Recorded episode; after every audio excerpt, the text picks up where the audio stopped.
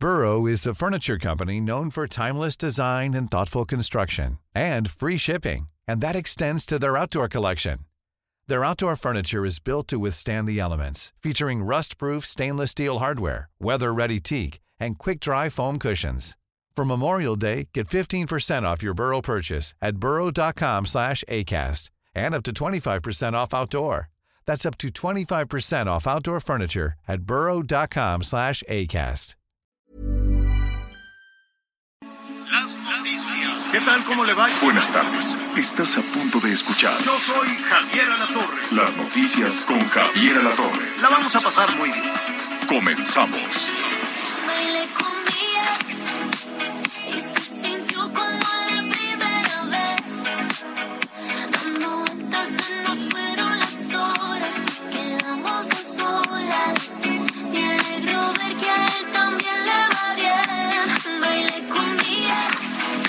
Ándele, así, está bien, aproveche a la Becky G, este, y tiene su ritmito, a gustito, así puede ser como un poquito noventero, así para un lado, para el otro. Pero pues hay que este, sacudirse ahí un poquito. Se llama Bailé con mi ex. Eh, pues esta niña ma- normalmente canta reggaetón, pero esto es más como popero, ¿no? Entonces hágale así como, ¿te acuerdas cómo le hacía Lucerito Miguelón? Entonces así hazte cuenta, ¿no? Más o menos. Qué gusto saludarlo, qué bueno que está con nosotros. Eh, tenemos muchísima, muchísima información para compartir con usted. Saludamos a nuestros amigos en todo el país, también a nuestros amigos eh, en los Estados Unidos. En un ratito vamos a estar también con nuestros amigos en Texas. Qué tragedia tan tremenda, brutal lo que está pasando por allá con esta escuela primaria. Lo vamos a detallar en un, en un momentito más. En Bronzeville, el Heraldo Radio 93.5 de la FM. En McAllen, el Heraldo Radio 91.7 de la FM. Y en San Antonio, Now Media en el quin- 1520. Lo estamos eh, saludando. ¿Cómo estás, Miguel Aquino? ¿Qué tal, Javier? ¿Cómo estás? Me da mucho gusto saludarte, saludar a todos nuestros amigos, como tú bien dices, en México y Estados Unidos. Muy pendientes de toda la información. Una tristeza lo que pasa en Estados Unidos, sobre todo porque hablamos de víctimas de que, pues de niños de no más de 10, 11 años de edad. Pero también no podemos dejar de lado lo que sucede en nuestro país. El día de ayer, martes, señor, martes 24 de junio, fue, perdón, martes 24 de mayo, es el día más violento en lo que va del sexenio del presidente Andrés Manuel López Obrador. 118 personas fueron asesinadas en las últimas 24 horas, Javier.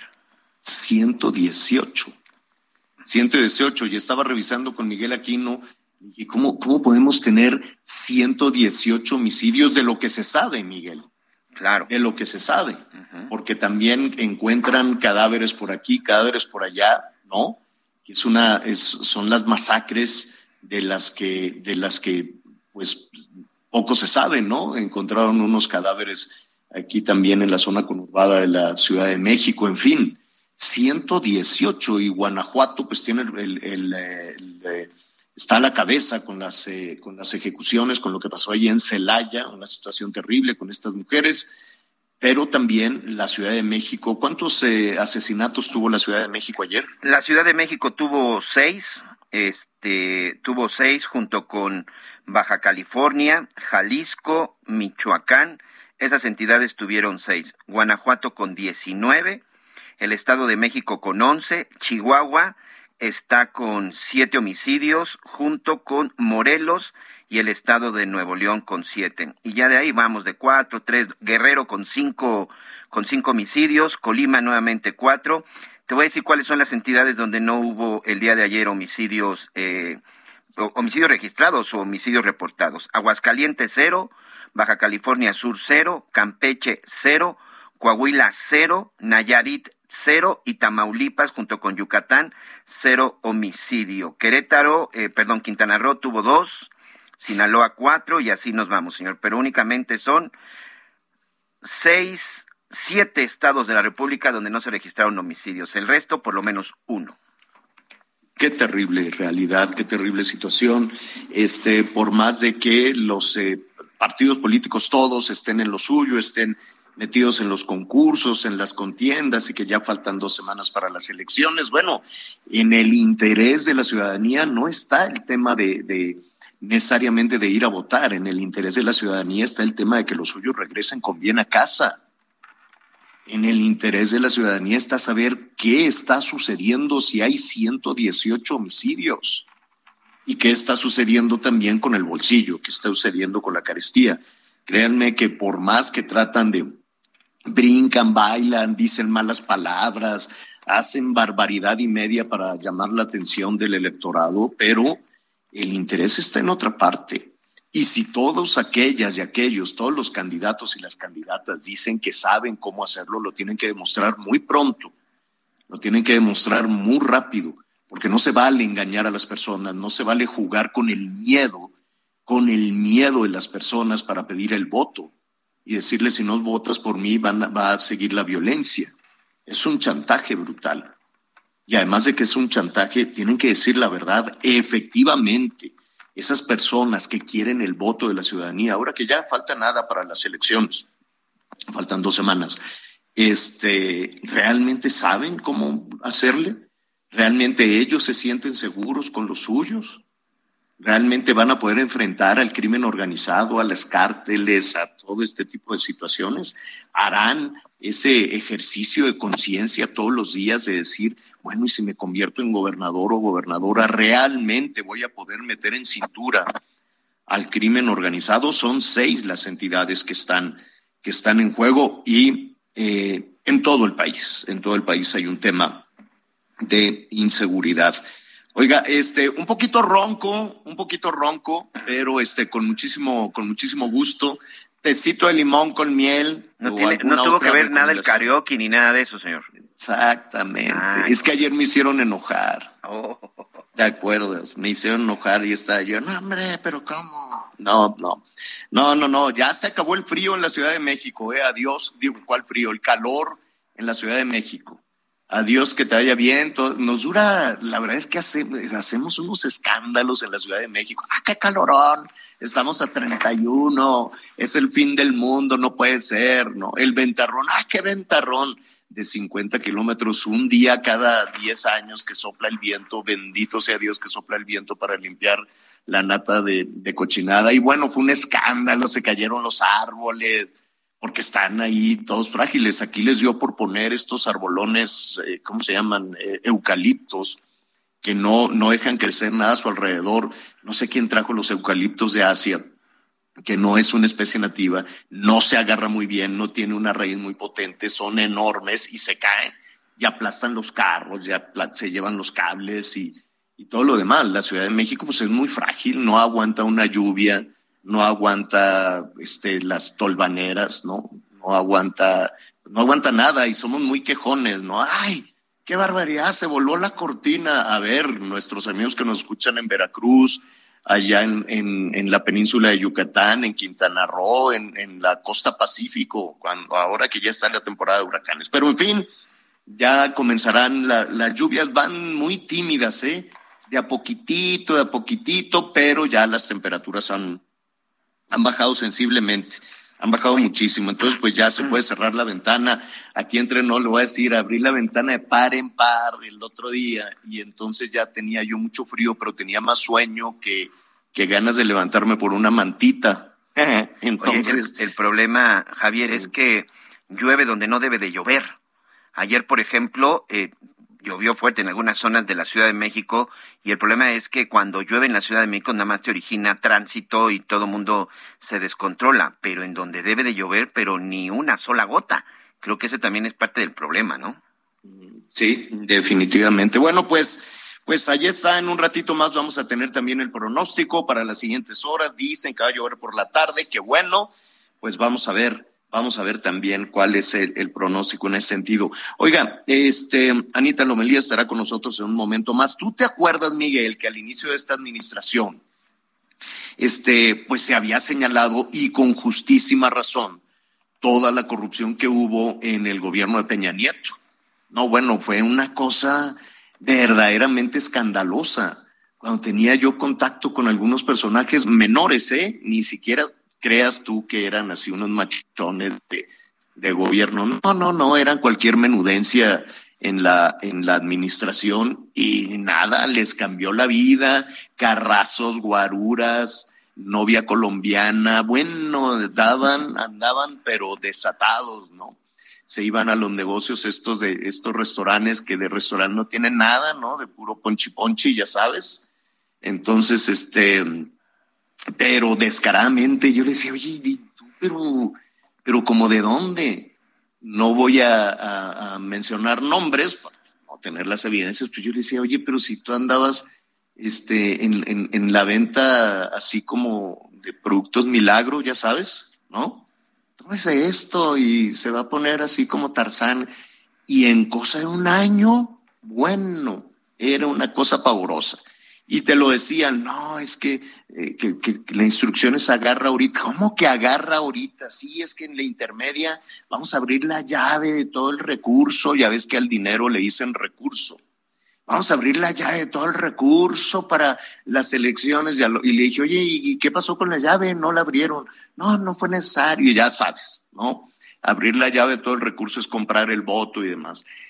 Eh, sí le cayó un dinerito a la gente que iba y, vendía su voto, qué tristeza. Y lo, bueno, mandaron así a todo el gabinete, yo recuerdo que andaban en la operación en diferentes entidades, en diferentes estados y compre y compre. Y para algunos empresarios, el día de las elecciones, pues era temporada alta en efectivo, llegaban con los cartones de huevo ¿no? De huevo calvario, de huevo bachoco, pero llena de billetes.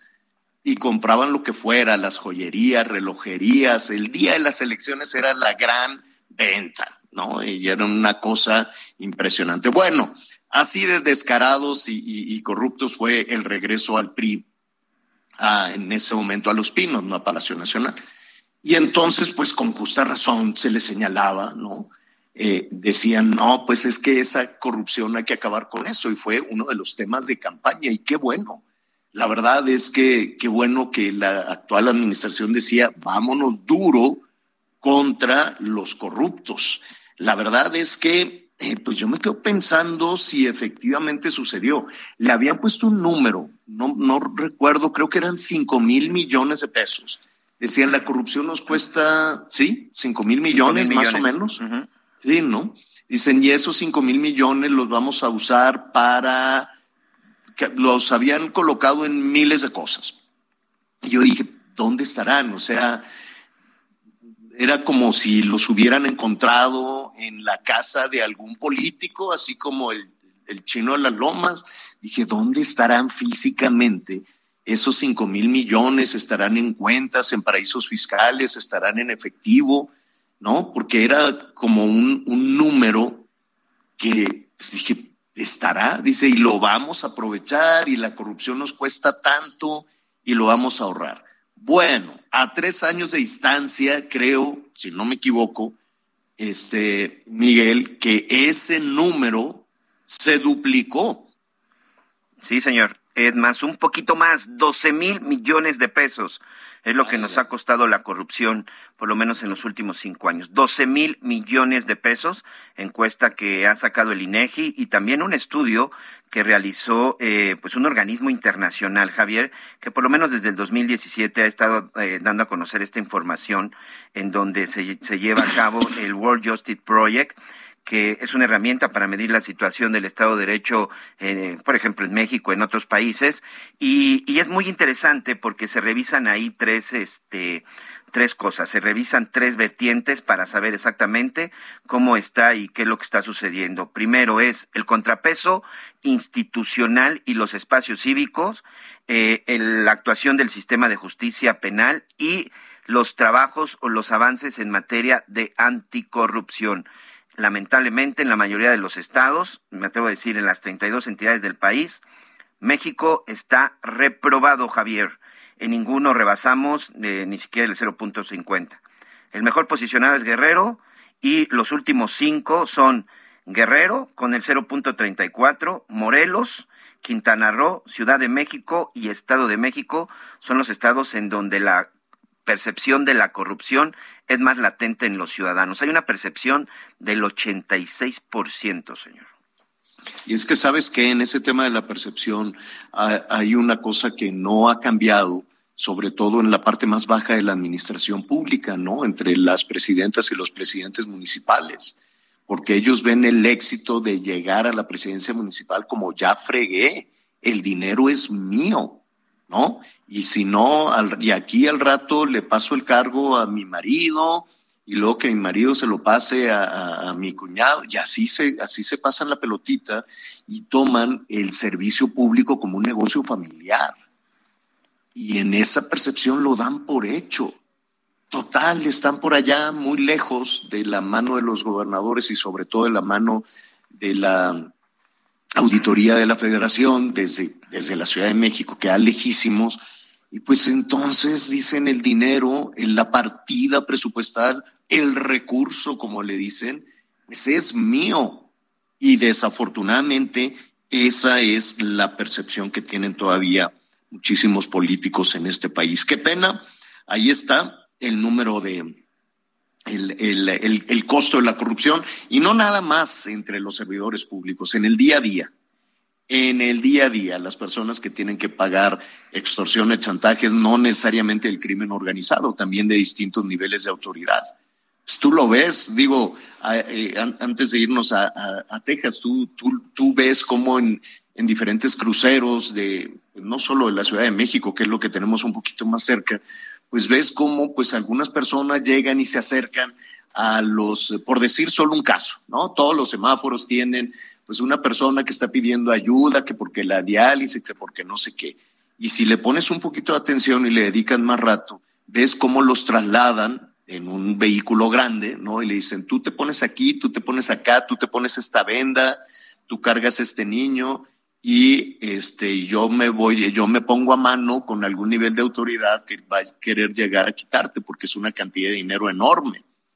Y ahí ves a, últimas fechas, he estado viendo ahí una, pues una jovencita con, con, su, con su bolsita va recogiéndoles el dinero a todos los que piden y ella a su vez quiero suponer, no lo sé con certeza, lo vamos a investigar, le entrega algún nivel de autoridad para que los dejen operar.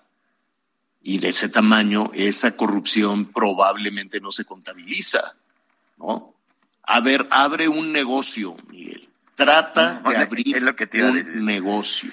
Eh, la entidad con el mayor este problema de la corrupción, precisamente a la hora de hacer un trámite para tu negocio, permisos o algo, es el estado de Quintana Roo, Javier. Quintana Roo es el estado con el mayor número de tasa de víctimas de actos de corrupción en al menos de uno de los trámites que se realicen. Por cada 100 mil habitantes se calcula que el 20% ha sido víctima de la corrupción. Después está Puebla y Baja California. Es una vergüenza, señor. Esto tiene que ver precisamente con los negocios. Y por eso pues es, todo es irregular. Y la gente dice, ¿qué?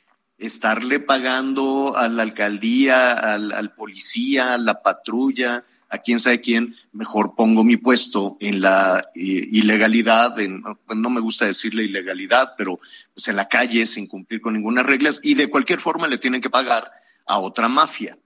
Le tienen que pagar a otra mafia que les permita trabajar en la calle, pero pues ellos hacen su cálculo y dice, pues me sale más barato pagarle a la mafia de la calle que pagarle a la autoridad, ¿no? A la autoridad democráticamente electa que me saca un dineral tremendo.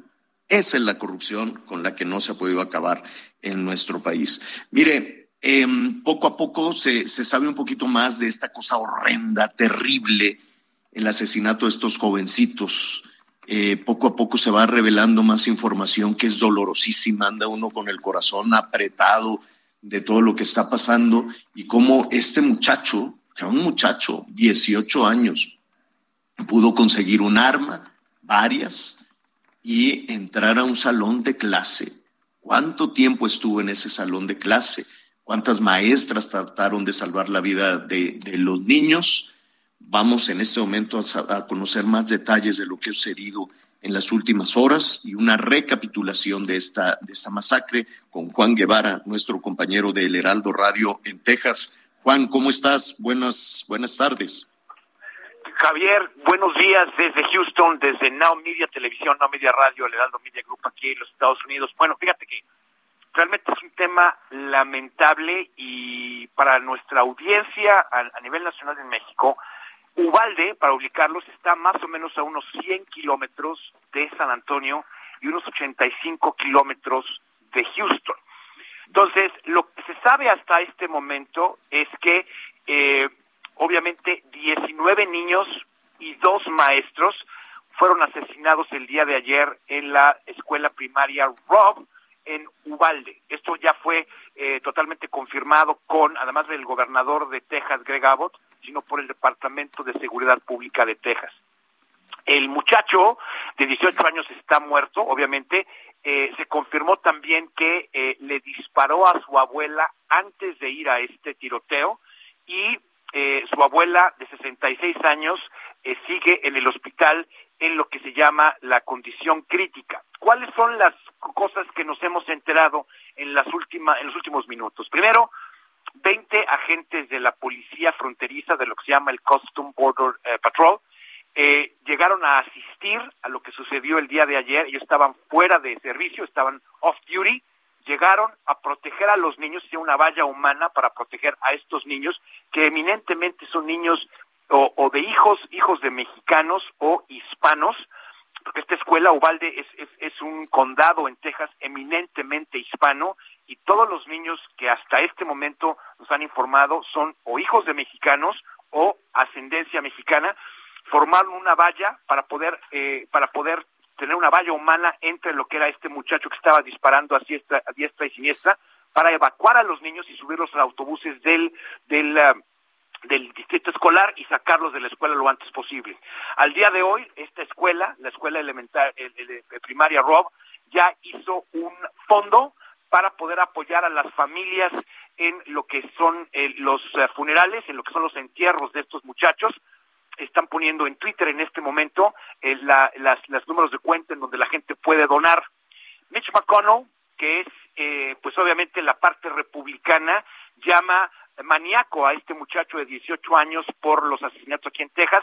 Sin embargo, lo que hemos visto siempre en el Partido Republicano es que no ofrece ningún tipo de solución sobre lo que puede ser el control de armas. Hay que recordarle a nuestra audiencia, Javier, que en los Estados Unidos el portar armas es legal. Es algo que no tenemos en México pero es parte de la segunda enmienda y existe un, un, eh, un debate muy importante en qué hacer con lo que es el control de armas en el país. Ayer escuchábamos al presidente Biden dando un discurso muy agresivo sobre el hecho de que se tiene que controlar las armas, de que esto iba a seguir sucediendo si no se ponía un alto.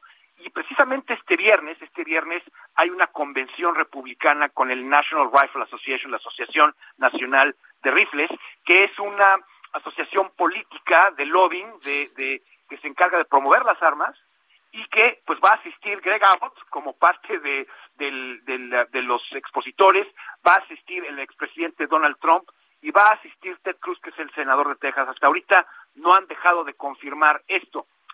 Eh, oficiales de Texas están diciendo que van a tener que firmar el día de hoy 21 certificados de defunción y que se encuentran totalmente eh, desgajados, es la palabra, en este momento. Y lo que están viendo, esto es hace 52 minutos, noticia de último minuto, es que este muchacho Salvador Ramos publicó horas antes de esta masacre mensajes en redes sociales, específicamente en Instagram. Las autoridades americanas ya se pusieron en, este, en contacto con Meta desde el día de ayer para tener todo lo que tiene que ver eh, el, manejo de esta cuenta, clausurarla y sobre todo ver qué tipo de datos puede dar Instagram sobre los eh, sobre lo que fueron los screenshots, los pantallazos que tomó sobre las armas, eh, lo que estaba pensando hacer, de manera que puedan encontrar lo que no sabemos hasta este momento, que es el por qué, por qué hizo este muchacho lo que hizo. Y para darles una idea nada más muy rápida de qué tan grave es este asunto en los Estados Unidos, es que al día de hoy el promedio de tiroteos en los Estados Unidos de enero a abril del 2022 es 66 tiroteos al mes. Qué barbaridad. Juan. 66 eh, tiroteos al mes. Es dos diarios, mi querido Javier. Entonces, eh, Qué situación tan terrible. Estamos con Juan, Juan Guevara, nuestro compañero periodista del Heraldo Media Group allá en Texas. Juan, permítenos eh, hacer una pausa, es breve, para que nos ayudes, si es posible, si ya existe esa información, a saber qué pasó al interior de esa escuela. ¿Qué pasó? Este, cómo, ¿Cómo entró este sujeto y cómo, cómo fue abatido? Hacemos una pausa y volvemos de inmediato.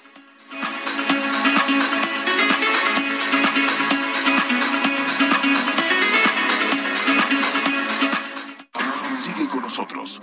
Volvemos con más noticias. Antes que los demás. Todavía hay más información. Continuamos.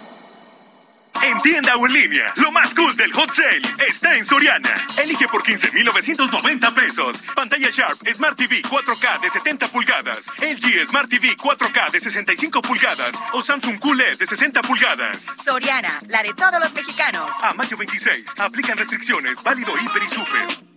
Emprendedores, empresarios e inversionistas, todos reunidos en un mismo lugar. La Feria Internacional de Franquicias, este 9, 10 y 11 de junio en el World Trade Center de la Ciudad de México. Las franquicias más exitosas del mercado. Regístrate en www.fif.com.mx.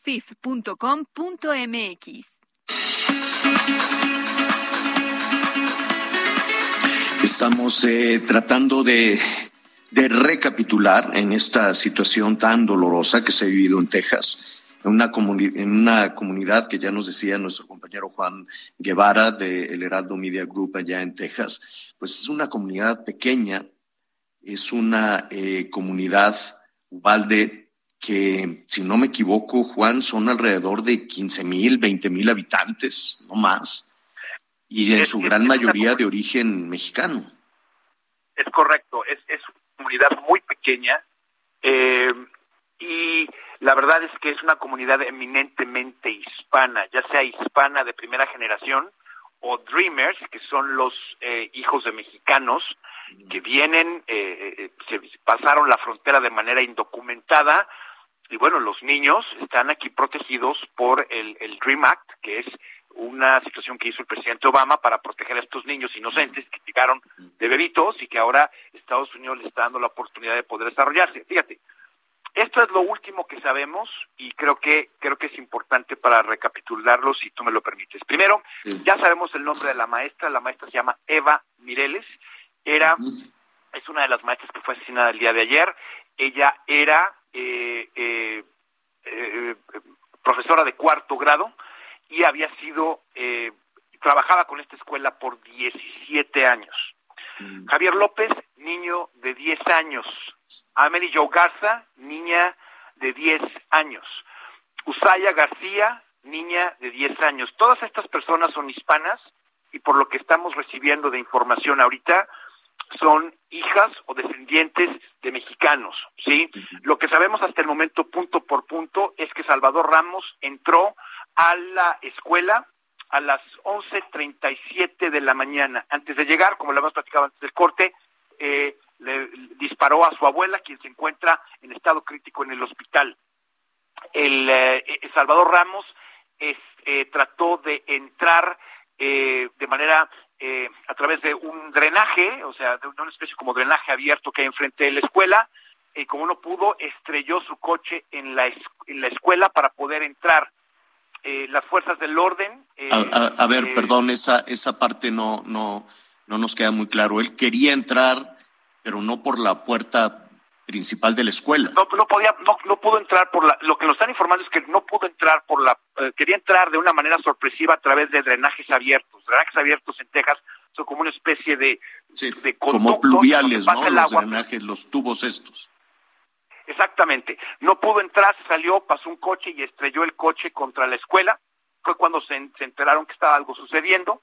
Las fuerzas del orden eh, llegaron este, a, meterse, se, enteraron. Esto fue alrededor de las 11.40 de la mañana, hora de México. Eh, trataron de eh, enfrentar al sujeto, a, este chavo Salvador Ramos. pero él se metió a una a un classroom, a una escuela, a un, salón, de clases a un salón de clases, correcto, y es cuando empezó a disparar a quien se le pusiera enfrente. O sea, se metió un salón de clases con niños adentro y es para poder protegerse de las fuerzas del orden y es cuando empezó a, disparar. Eh, en este momento, eh, como les mencionaba, 20 agentes de lo que es migración de Customs and Border Protection eh, respondieron a la escena del crimen y ayudaron a la policía a hacer barricadas humanas para proteger a los niños que estaban ahí, sacarlos a través de camiones, eh, eh, sacarlos, sacarlos a través de camiones y evacuarlos de la escuela.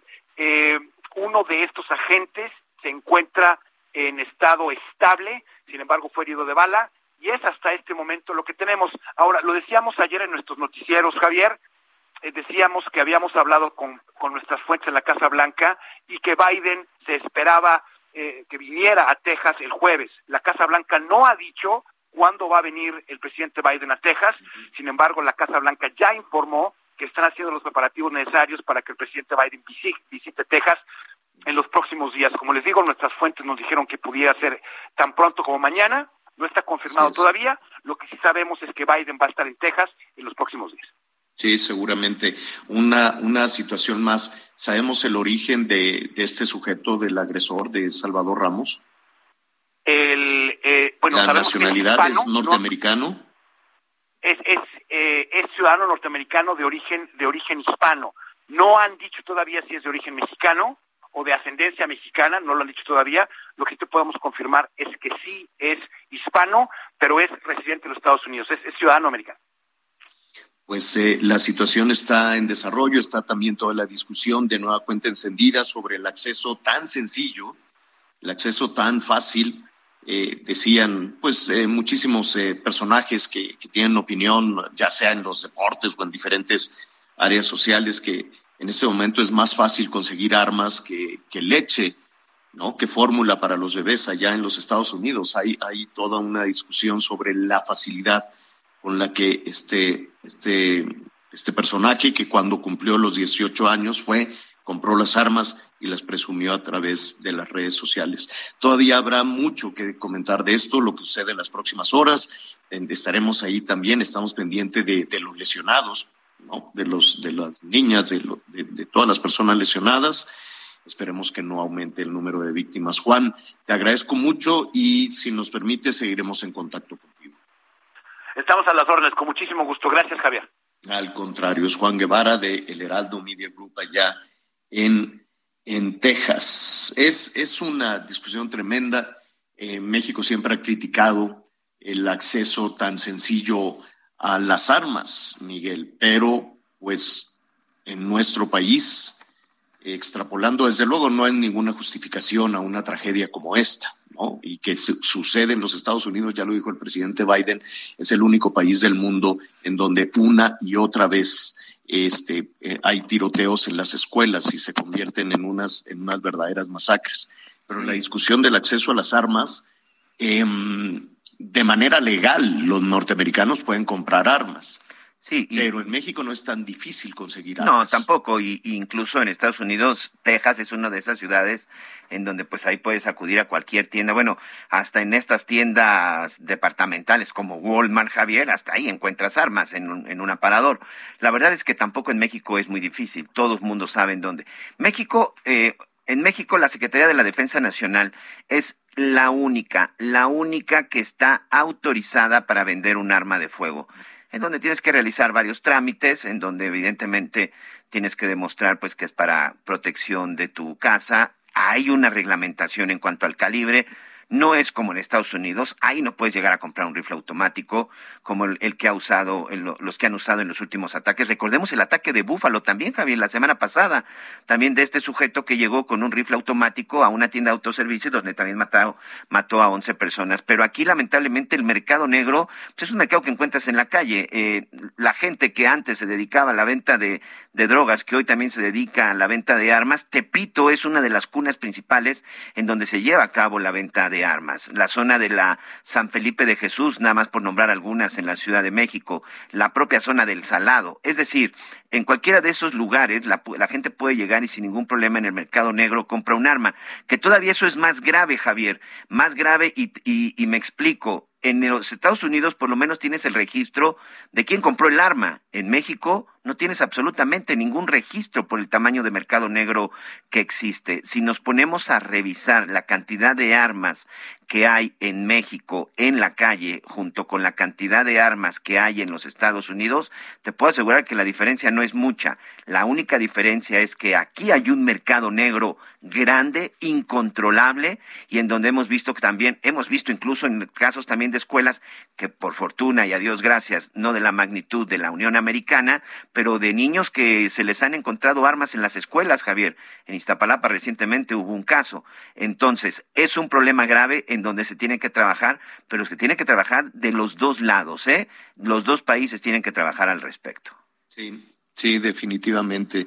Eh, es un asunto que está en desarrollo, es un asunto que, que estaremos tocando. Muchísimas gracias por todos los comentarios de nuestros amigos que nos sintonizan allá en Texas y de este lado de la frontera también con muchos, muchos comentarios similares a lo que, a lo que estás eh, señalando. Y, y puede haber toda una discusión, ¿no? Toda una discusión política de si cómo controlar y ahí está toda la denuncia de México contra los fabricantes de armas, ¿no? Es decir, la discusión política, la discusión en, en, ese sentido, pues está muy lejos, ¿no? Está muy, muy lejos. Pueden decir y disponer todas las prohibiciones, todas las medidas, pero los criminales, los delincuentes consiguen las armas de, de, manera más sencilla en cualquier parte, no más sencilla, sencilla, por más que se pongan restricciones. Mira, me quedo pensando, por ejemplo, en toda esta discusión que tienen, es otro tema, desde luego, en el Congreso, en el Congreso de la Ciudad de México, donde propusieron poner cámaras en los hoteles de paso, ¿no? Este, y bueno, pues muchos dicen no, que la privacidad y que si sí, que si no, que cómo vas a poner cámaras en los hoteles de paso. Y ahí están alegando y discutiendo que si hacen una ley, que si hacen una disposición, un requisito, pues eh, no sé qué vaya a suceder con los hoteles de paso si les ponen ahí las cámaras. Pero en los hechos, Miguel, ya están las cámaras en las habitaciones de los hoteles de paso y venden esas imágenes. Cierto están en portales, están en plataformas digitales, están en Tepito, están en los tianguis y, y, y no, entonces parece que no sé en qué mundo viven los políticos. Vamos a hacer una disposición. Primero falta que les hagan caso los hoteles de paso, los hoteleros, no falta que les hagan caso. Y segundo, que este, eso ya existe desde hace tiempo. Escuché Anita Lomelí, ¿cómo estás, Anita? Muy bien, escuchándolos, Javier, y pues la verdad es que tratando de ver por dónde poder eh, eh, entrar en el tema, en el tema de las armas, qué tragedia, ¿no? Estados Unidos tiene una inflación a tope desde hace años, pero eh, patrocina a Ucrania con armas, con armamentos, pues, eh, pues evidentemente para que se defienda bajo un discurso de paz, pero que no tiene más que intereses económicos por parte de, de, muchos lados, no solamente de Estados Unidos, pero es, es, es, es, escandaloso el tema de las armas en Estados Unidos y que aterricemos en México con estos temas de ahora sí los vamos a cachar con cámaras, tanto dinero que se ha invertido en cuánto, cuántas veces hemos ido a inauguraciones este, de ese tipo y la verdad sí creo que eh, en un hotel pues sí eh, atenta contra la libertad, sobre todo que son las que me importan, de las sexoservidoras. De ninguna pues manera me parece que es mejor que se pongan a hacer su trabajo quienes tienen que cuidar la seguridad en lugar de todas estas cosas. Me queda clarísimo esa iniciativa eh, y, y como tú lo estás planteando, Anita, pero tú crees que los que graban a las parejas le van a hacer caso a los diputados de la Ciudad de México? ¿Se preocupan por lo que digan en el Congreso de la Ciudad de México? Claro que no y andan grabando a todo mundo y venden, y es, es, más, ni siquiera los venden, creo que están en las plataformas. Le voy a preguntar a Gonzalo Oliveros, pero me dijo, ah, sí, todo eso está en no sé qué, bli, bli, bli, quién sabe. Y le dije, Gonzalo, ¿y tú cómo sabes, no? OnlyFans, no sé qué, quién sabe qué.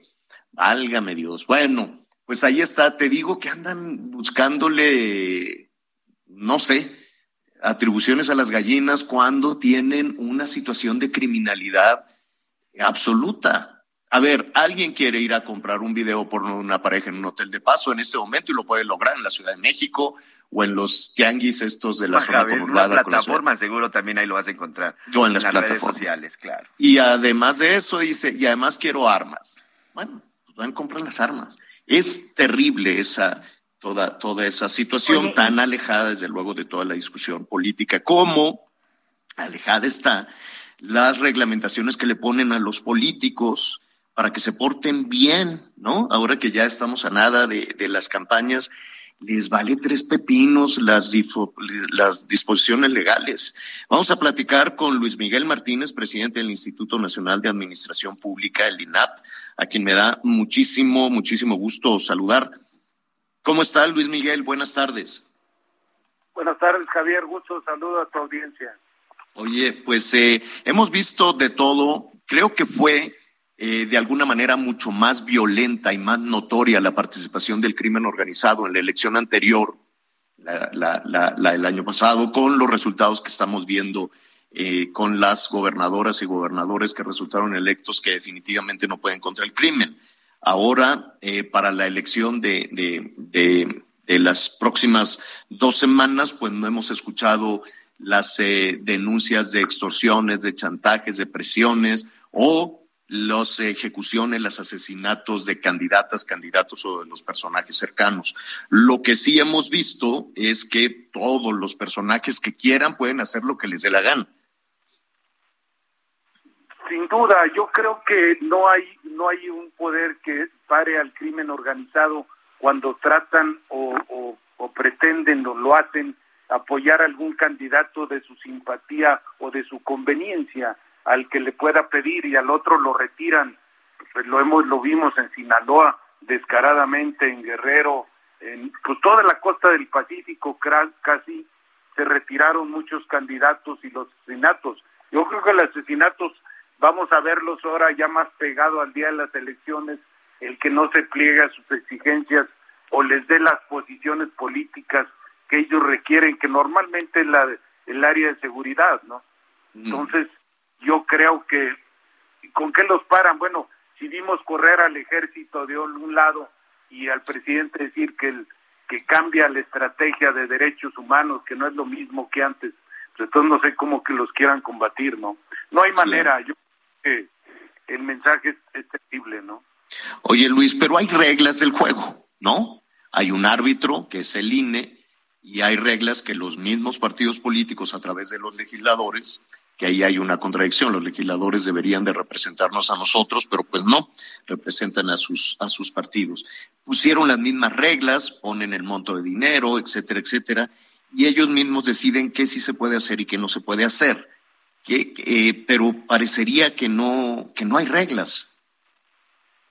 Claro, a ver, este, el, el, lo que decías hace rato sobre el tema de las armas es lo mismo, o sea, el, bani, el abanico de reglamentos, normatividad y leyes eh, eh, vende mucho políticamente, pero ahí está, se ve que no hay aplicación posible en ellos, es decir, se sigue legislando sobre armas, es decir, ahorita porque está de moda con que mataron 13 alumnos en, en, en Texas, se pone de moda y todos se ponen a opinar, pero cuando tú vas a la aplicación real, pues no hay nada. Acaba de decir el presidente que la Ciudad de México es más segura que Chicago y Nueva York y vemos la nota de que hay más asesinatos en este sexenio en la Ciudad de México que en los tres anteriores. Entonces, es decir, ciertamente no es un problema de regímenes, pero si no hay una política adecuada contra el crimen organizado, ¿cómo evitas que un funcionario menor haga uso de los recursos que tiene o de los programas que tiene para apoyar el partido de su simpatía?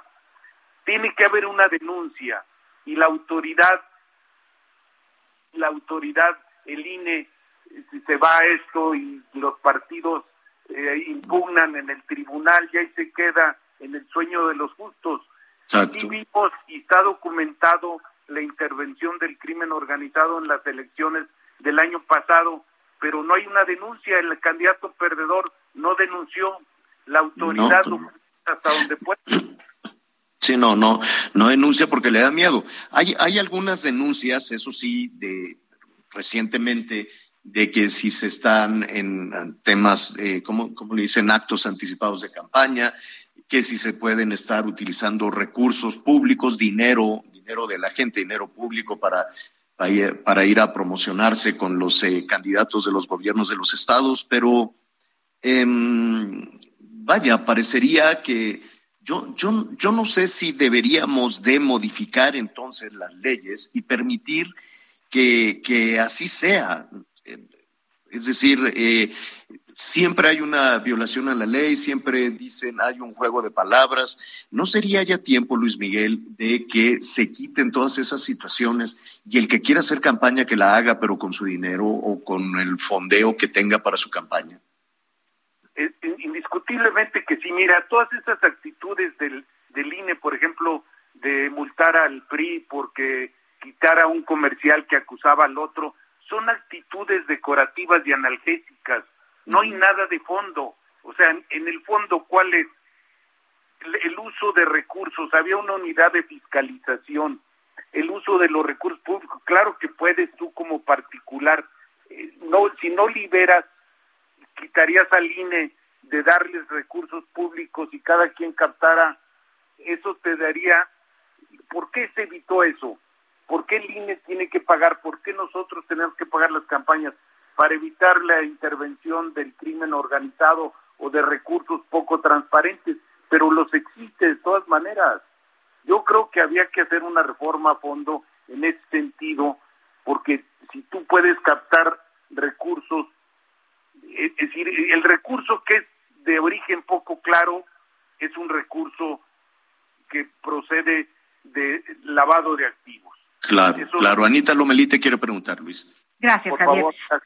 Luis Miguel, entonces, hablando de, legalidad, pues el responsable es el INE, porque mientras eh, pues los candidatos, precandidatos, los intentos de campaña de, de distintas eh, de distintas políticas y políticos ahorita, pues quien tendría que sancionar realmente y ejecutar la ley sería el INE. Ellos, mientras tanto, pues pueden seguir lindos y lirondos, ¿no?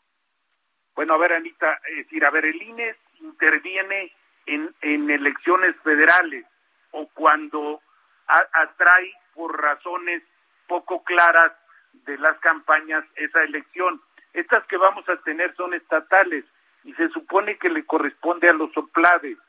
Mira, nacionalizar un instituto de esa manera es elevar el rango de vigilancia y supervisión.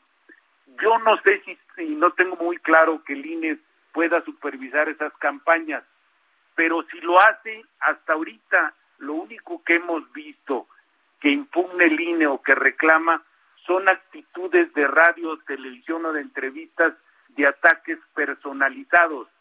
Te repito lo que le dije Javier, son son son medidas analgésicas, no son de fondo. Yo veo a Lorenzo decir que no puedes atacar de esa manera, que retiren esos comerciales, pero no se está yendo al fondo de la fiscalización, la verificación y monitoreo de recursos. Ahí está el detalle. ¿De dónde vienen? Las cuentas que entregan cumplimentan lo que marca la ley y seguimos y sobre todo que nos digan que si es delito, ¿no? Y decir así con toda claridad oiga, este señor está violando la ley por esto, por esto, por esto. ¿No? Y entonces sí ya saber de qué estamos hablando, porque si no, pues parece... Retirar candidaturas, Javier, porque el problema de este país sigue siendo la impunidad. Definitivo. Cuando tú tienes arriba del 95% de impunidad, hasta, hasta los recursos de tu casa te los juegas. Cuando sabes que no te van a, a tener no es la corrupción el problema de este país. El problema de este país es la impunidad. Tienes toda la razón. Luis Miguel, eh, Luis Miguel Martínez, presidente del Instituto Nacional de Administración Pública, te agradecemos como siempre tu comentario. Nada que agradecer y sobre todo tratándose de nuestra casa. Gracias, Javier. Gracias, gracias, Luis Miguel. Oiga, a ver, muy rápido, antes de, de, la pausa, hay bloqueos en diferentes partes. Creo que ya un bloqueo desde el lunes, Miguel, en Campeche. Así es. Así ¿Ya se arregló? Desde el lunes por la noche ya, ya se liberó la carretera federal del Golfo. Estuvo cerrada 36 horas. Un grupo de habitantes. ¿Y qué hizo la gente que estaba ya atorada? Que, con sed, Morir de calor. quería hacer pipí, qué, qué cosa. Terrible, se quedaron ahí. Este, ellos pedían la presencia del, del fiscal del estado de Campeche, de Renato Alceredia, conocidísimo eh, funcionario. Y bueno, resulta que esta gente estaba pidiendo que se acercara porque ellos están pidiendo justicia por el asesinato de un pero joven. ¿Sabes qué, Miguel? Se nos, vino, se nos vino el corte encima. Vamos a hacer una pausa y me cuentas de, de, ese bloqueo y de otro que hay en Chiapas. Sí, señor. De San Juan Chamula. Muy bien, volvemos. No quiero que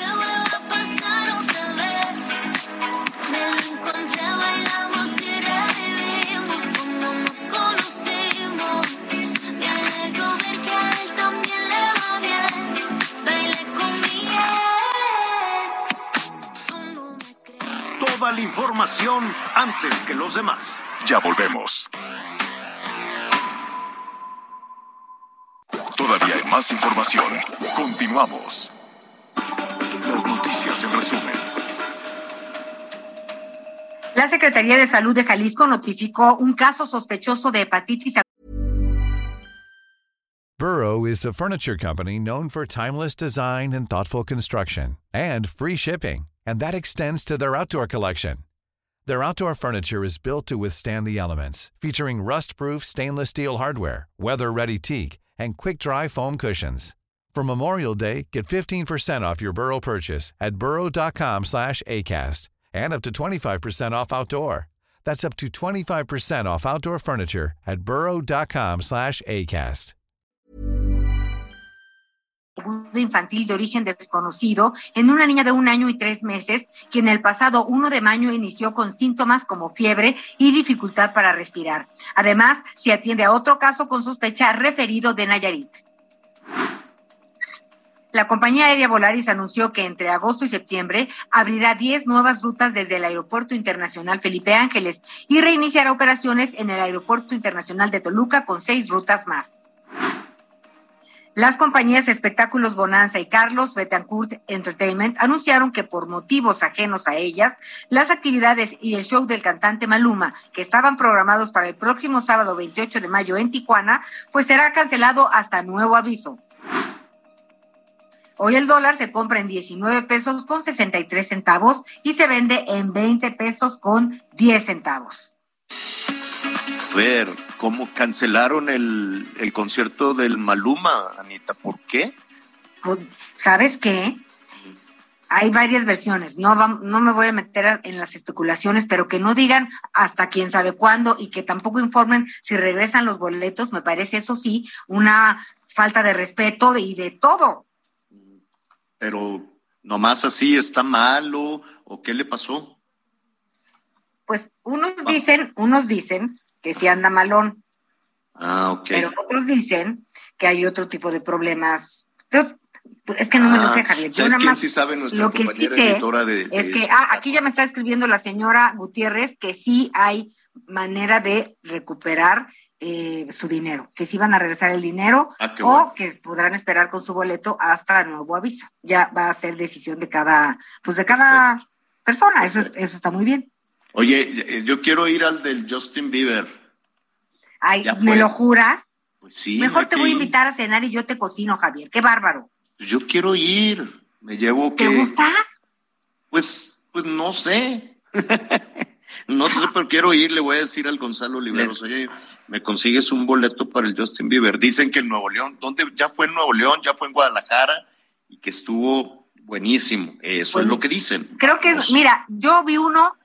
Con Oye, mañana es en el Los Foro Sol, ¿no? En, en alguna ocasión, y es espectacular todos. Él no canta, ¿no? O sea, no, no es una cosa que digas, wow, qué cantante, pero todo lo demás sí es un espectáculo. Que es medio pesadito, dicen. Pero vamos viendo. Sí, ¿no? sí, sí. Vamos viendo. Les voy- a ver, a ver, les voy a contar, aquí tengo ya el comunicado de la empresa que fue la encargada del concierto, o que iba a ser la encargada, Espectáculos Bonanza, del evento de Maluma. El problema es que el representante en México y las empresas que tienen que ver con Maluma en Miami y Colombia no se pusieron de acuerdo en las cuestiones del dinero y en las cuestiones de la organización. dice Espectáculos Bonanza. Esperamos que se pueda resolver esta situación en la que nos vemos involucrados sin haberla provocado y estamos aclarando y trabajando para que se pueda arreglar de la mejor forma para ambas partes. Para tales efectos, se ve afectada la continuidad de venta de boletos y en las próximas horas se darán a conocer las condiciones en las que, en caso de ser necesario, se reembolse el costo de boletos vendidos a quien posee sus boletos comprados por los medios oficiales. Pero tiene que ver un asunto entre representantes, entre empresas y con el contrato del señor Maluma para presentarse en Tijuana, señor. Válgame Dios. Bueno, pues yo ya tengo mi boleto para el Bad Bunny. Ella calladita, ¿no? Yo ya tengo ya, ya, Oye, y aprove o sea, ya le, ya sabes que Jesús Ramírez tiene COVID, otra vez. Mm, saludos a Jesús Ramírez, dijo el presidente que leve, que está malón, pero, pero leve, que se recupere bien. Jesús Ramírez es el vocero del presidente, está ahí en, en Palacio Nacional, le enviamos desde aquí un, un, saludo. Ahí nos anda escuchando. Oiga, señor, ah, antes, antes de cambiar de información, este, para nuestros amigos en Chiapas, de lo que me comentabas del bloqueo. Sí, sí, sí. primero concluimos Campeche. Ok, em, concluimos con Campeche. Campeche ya fue liberado después de 36 horas, ya te decía, de esta carretera federal, conocida también como la carretera del Golfo, en el tramo que va de Atasta hacia la zona de Nuevo Progreso. ¿Cuál fue el problema? Desde el pasado lunes empezaron con este bloqueo porque un grupo de familiares y amigos de un joven, Ángel Tacú de la Cruz, se estuvieron manifestando. Lamentablemente el cuerpo de Ángel fue localizado hace unos días en la laguna del pueblo de Artasta. Las autoridades, esto ocurrió el 17 de mayo. El lunes las autoridades determinaron que se había tratado de un accidente. Esta conclusión por parte de las autoridades no le gustó a la familia, no le gustó a los amigos, no le gustó a la, gente de esta comunidad. Ellos aseguran que se trató de un homicidio y por eso fue el bloqueo. Renato Sales Heredia, el fiscal general del Estado, se presentó, dialogó con ellos y de esta manera, bueno, pues logró que hace ya unos minutos liberaran esta vialidad. Durante día y medio estuvieron parados automovilistas, transportistas y por supuesto gente que viajaba en algunos eh, en algunos autobuses. Como tú bien dices fue un problema con la comida con el, con el agua y por supuesto también con las cuestiones del baño. 36 horas bloqueado por esta situación. Esto en el caso de Campeche Javier. En Chiapas. Acaba de, acaba de iniciar muy temprano un bloqueo. Esto es principalmente en las salidas al municipio, a la zona de San Cristóbal de las Casas. Son más de 200 personas de diferentes organizaciones de San Juan Chamula. Está bloqueada la carretera de Cuota, San Cristóbal Tuxtla Gutiérrez a la altura del kilómetro 46 y también la carretera que va de San Cristóbal a Teopisca y la carretera, la zona libre de San Cristóbal a Tuxtla. ¿Qué es lo que están pidiendo estas 200 personas de la comunidad de San Juan Chamula, que por cierto están medio agresivos con los automovilistas y transportistas que quieren pasar, están pidiendo la liberación de quien es su presidente concejal de Chamula, Juan Chilón de la Cruz.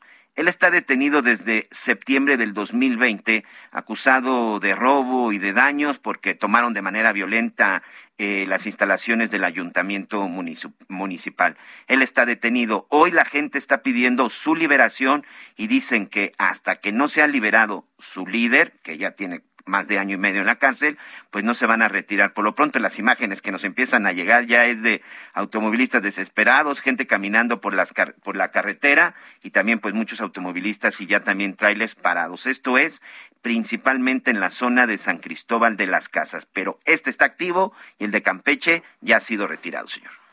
Bueno, ahí está la, la información, sí, Anita, dime. Una cosa horrenda, es que, mira, en, en los bloqueos, pues bueno, cada quien con sus causas, ¿no? Vivimos en un país libre, pero están, hay personas mayores que se transportan pues para cuestiones médicas. Hay niños, hay señoras embarazadas. Un chofer de un tráiler me platicó que a, veces se, llevaba, se, llevaba a su niña y pues era como un paseo.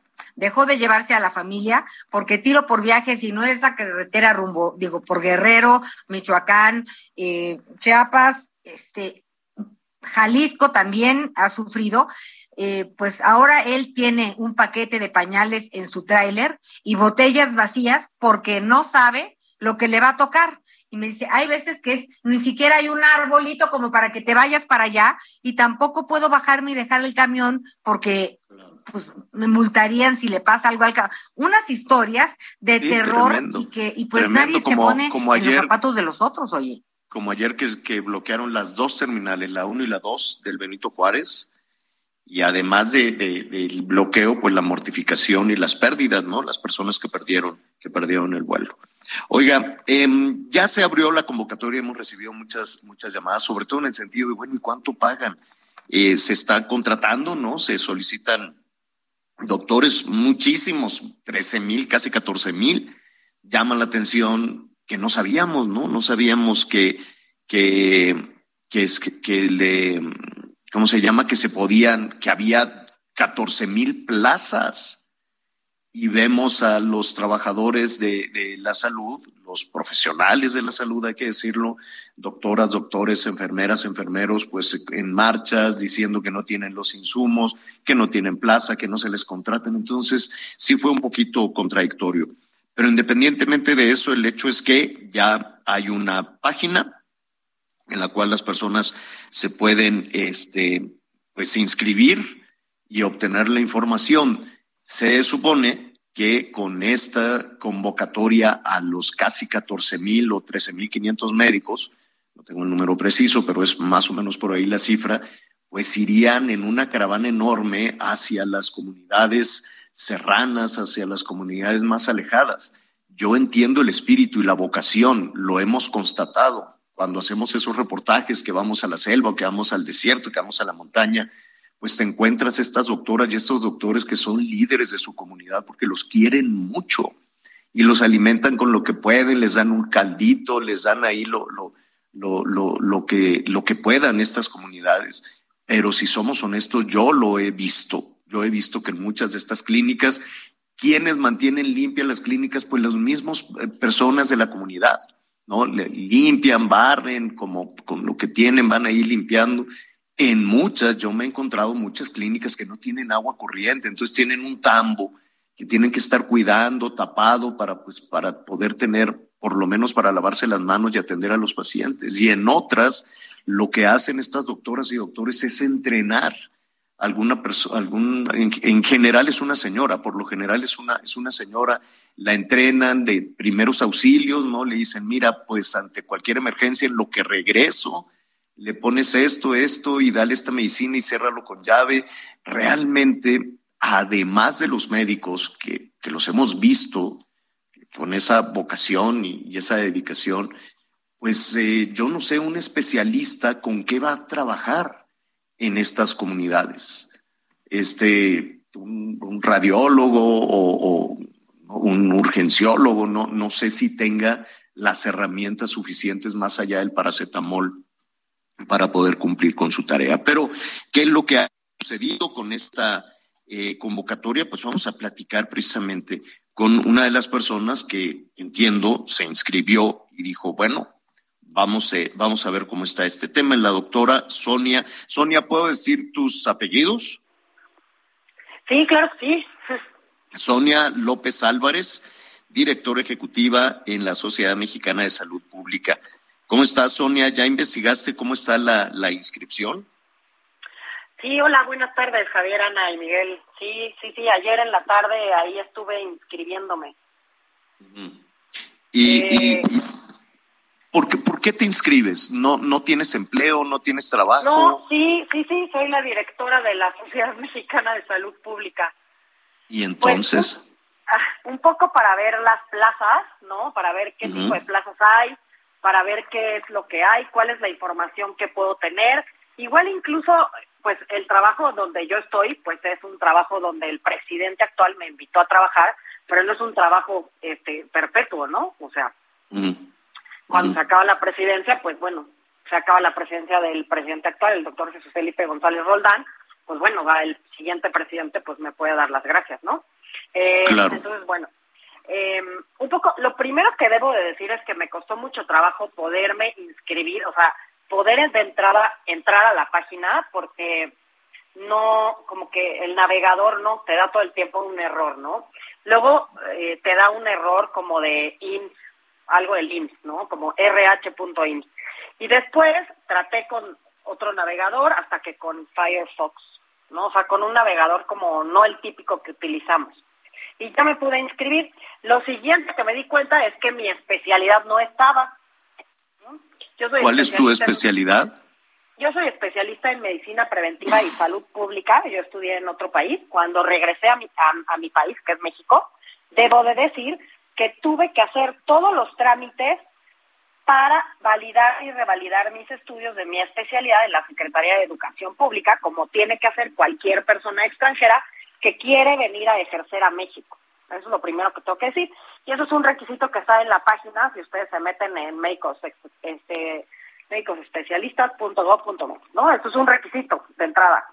Eh, entonces, mi especialidad como tal no está, yo me inscribí como epidemiología, salud comunitaria. Entonces, de las plazas, yo me inscribí aquí en Ciudad de México, todas las plazas que yo vi son del INSABI y todas las que había son en un hospital general.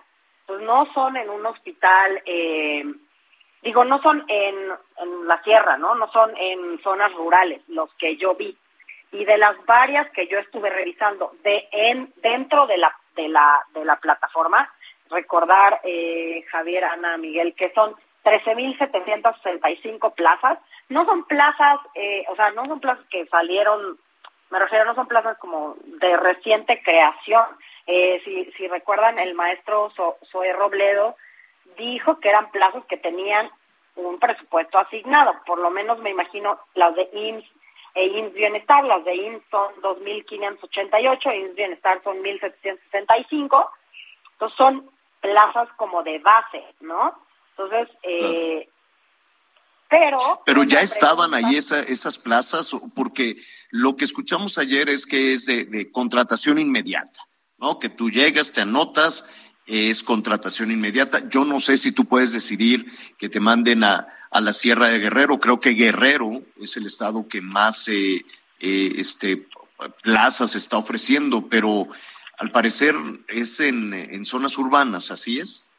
Así es, no, el, el estado que más plazas tiene es primero Ciudad de México con 1.643, siguiente es Veracruz con 1.641, después Michoacán 781, Guerrero con, eh, no, pues de hecho Guerrero está en el número 6. Ah, eh, 568. Es que desde ayer hemos estado haciendo un gran análisis aquí desde la sociedad y, y con todos los presidentes de las federaciones y los colegios médicos. Pues con todo esto, ¿no? Para nosotros es muy importante todo este todo este tema, eh, la salud de los mexicanos y pues el, el bienestar de todos los médicos, ¿no? Eh, la mayoría de las plazas, debo decir que son de médicos especialistas, o sea, son de especialidades, ¿no? Claro. Las, las principales es medicina interna, es una especialidad, urgencias, ginecología, pediatría, anestesiología, cirugía general, todas esas son especialidades. Medicina familiar es una especialidad y solamente hay una plaza de las 13.000 que es de médico general, hay solo una plaza y es en Chihuahua. El resto son plazas de especialidad, de especialistas, y hasta de especialistas, de subespecialistas y de alta especialidad. Entonces, como tal. Pero, ¿y, y si eh, te contratan de, te contratan de inmediato? Porque me quedo pensando en las, en las doctoras, los doctores que se estaban manifestando, incluso ayer, eh, frente al Seguro Social, diciendo, oigan, ya queremos basificación, queremos la plaza. Nos contrataron eventualmente para el tema del COVID y luego creo que no les dieron, no, habrá que investigar, ¿no? Ya ves que se había ofrecido un bono y una serie de cosas, pero dicen, bueno, pues por lo menos que nos contraten. Esos que se estaban manifestando, ¿los podrán contratar ya definitivamente, que tengan la tranquilidad de aquí puedo hacer mi carrera, aquí ya con mucha tranquilidad, este, a largo plazo? Esa es un poco la, la incertidumbre que, que tenemos todos, eh, el tipo de contrato que va a hacer, cuáles son los sueldos, cuáles son las prestaciones, qué derechos me ¿No da. les dicen este- cuánto les van a pagar? No dice nada, eh, la plataforma no dice nada, te arroja un número de folio, las plazas que, que tú escogiste, el turno, y después te dice, durante los próximos días estaremos comunicándonos contigo vía correo electrónico eh, para dar continuidad al proceso de reclutamiento y contratación. Eso es lo único que te arroja, ¿no? Entonces no sabemos nada de esto.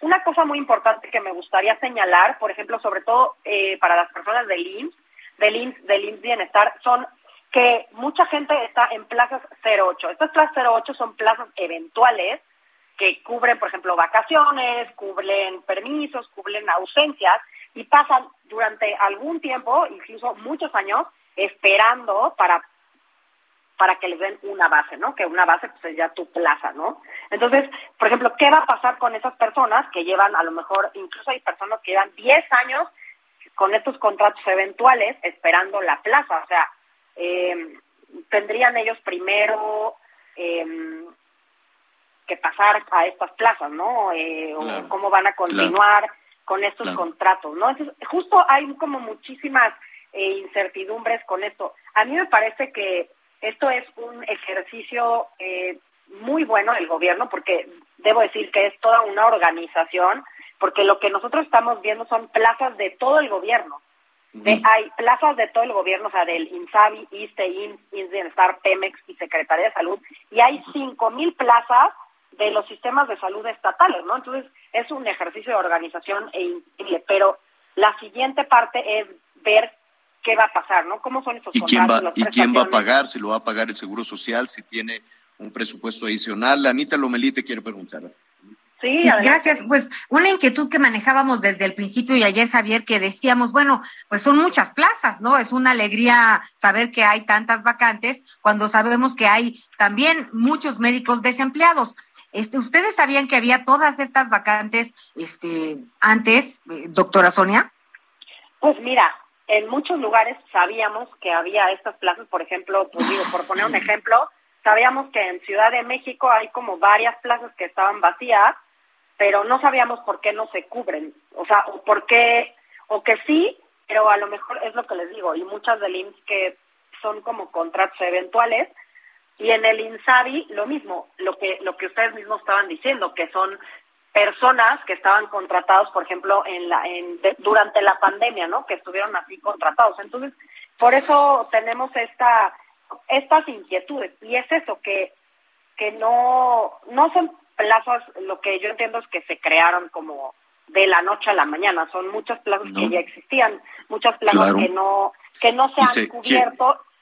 Claro, quiero suponer que, se hizo un mapeo, ¿no? De decir, en esta zona del país no son las mismas este, enfermedades, por decirlo de alguna manera, depende de la región y las este, características de, de, cada localidad. Entonces, no sé, hay todavía muchísimos interrogantes. Por lo pronto está abierto ese portal con algunas dudas en, el sentido de a dónde y sobre todo, como, como lo platicábamos, con qué van a trabajar. Punto que digan, bueno, pues sí, yo me voy al, desierto de Sonora y con qué vas a trabajar.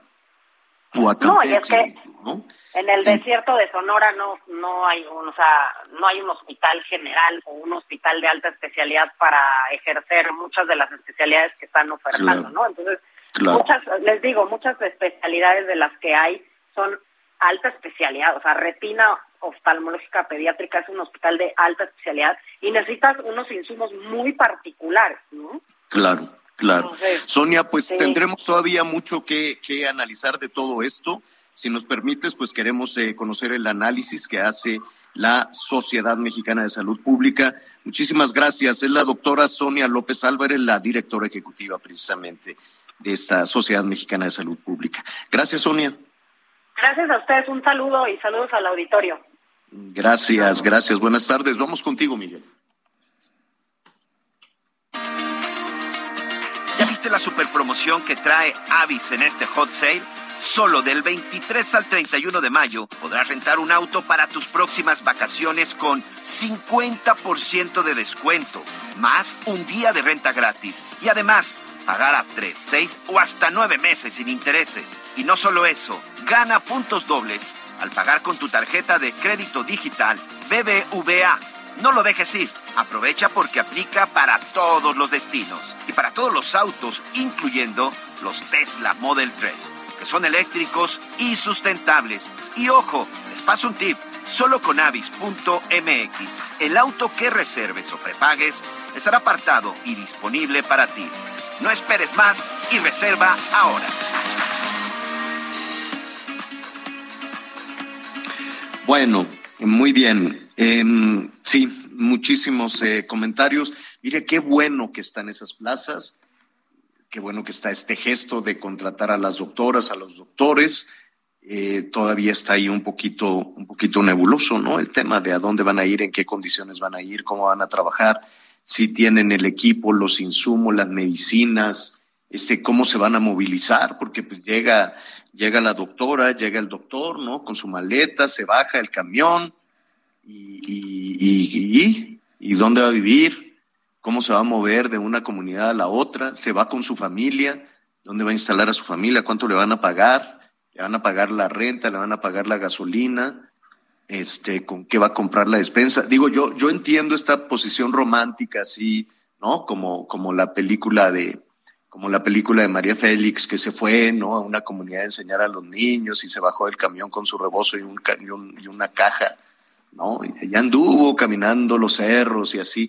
Pues sí, eso es en el cine nacional. De pronto, pues habrá que, este, dosificar un poquito lo, que vean las películas porque la realidad es brutal y es apabullante. No es lo mismo bajarte el camión y decir, vengo a curar a los niños. Bueno, muy bien, vengo a curar a los niños. ¿Con qué? ¿Con qué insumos? ¿Con qué medicinas? ¿Ya se compraron las medicinas?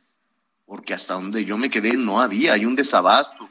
Y decían, las vamos a ir, que se vaya la Marina, que se haga la mar para traer las medicinas y luego dijeron, no, pues con la UNOP, con, las Naciones Unidas y tampoco jaló. Entonces, sí entiendo, ojalá esto no sea un, tema de discurso, ¿no? Y, que, y que pasados los procesos, pues este, digan, no, pues es que a ver, porque la corrupción, pero vamos a una pausa, pero que no se pudo. Hacemos una pausa y volvemos. Sigue con nosotros. Volvemos con más noticias. Antes que los demás. Todavía hay más información. Continuamos. Lo mejor de México está en Soriana. Aprovecha que la manzana Golden Delicious a granel está a 34.80 el kilo o el tomate guaje a 16.80 el kilo. Sí, a solo 16.80 el kilo. Martes y miércoles del campo de Soriana. Solo 24 y 25 de mayo. Aplican restricciones. Válido en Hiper y Super. INEGI informó que el Producto Interno Bruto de México avanzó 1% en términos reales en el primer trimestre de 2022. Indicó que las actividades terciarias y secundarias aumentaron 1.3 y 1.2% respectivamente. Y con esto, un recorrido informativo por el país por delitos de pornografía infantil, acoso sexual y corrupción de menores, fue imputado el dueño del Instituto Las Brisas, tras ser acusado de haber instalado cámaras de grabación en el baño de las alumnas de Nuevo León. Jorge N., de 73 años de edad, compareció ante un juez el lunes por la tarde, quien lo imputó por los tres delitos. El Ministerio Público buscaba la vinculación a proceso, pero no procedió debido a la solicitud de tiempo de la defensa del sospechoso. El juez concedió el tiempo y fijó la nueva audiencia para el próximo viernes, pero ordenó como medida cautelar la prisión preventiva. El propietario del colegio fue detenido el pasado viernes al ser acusado por alumnas que descubrieron dos cámaras ocultas en botes de basura que estaban encima del tanque de los sanitarios y una quinta denominada Villa Brisa, donde alumnos celebraban el Día del Estudiante. Informó desde Monterrey, Nuevo León, Daniela García. En Tamaulipas, el próximo miércoles 1 de junio, la Suprema Corte de Justicia de la Nación resolverá de forma definitiva la controversia constitucional por el proceso de desafuero del gobernador Francisco García Cabeza de Vaca. Será en la sesión de la primera sala de la Corte. Los cinco ministros integrantes someterán a votación las controversias constitucionales 5021 y 7021 promovidas por el Congreso del Estado. Cabe señalar que esta definición se dará justamente el día en que inicia la vida electoral del proceso que se está dando para la renovación de la gubernatura del Estado. Desde Tamaulipas, Carlos Juárez. La Secretaría de la Defensa Nacional y la Secretaría de Marina serán las encargadas de coordinar las 50 aduanas existentes en el país, de acuerdo con un decreto que modifica el reglamento interno de la nueva Agencia Nacional de Aduanas de México. Lo publicado en el Diario Oficial de la Federación estipula que las 21 aduanas fronterizas y las 13 que son interiores, contando la nueva en el Aeropuerto Internacional Felipe Ángeles, serán coordinadas por la Sedena, mientras que las 17 aduanas marinas por la CEMAR. En este sentido, el decreto establece que ambas instituciones pueden participar como unidades responsables en los fideicomisos públicos sin estructura, que sirvan para recibir y administrar los recursos que deriven de cualquier otro vehículo financiero que reciba la contraprestación prevista en el artículo 16 de la ley aduanera. Informó Liz Carmona.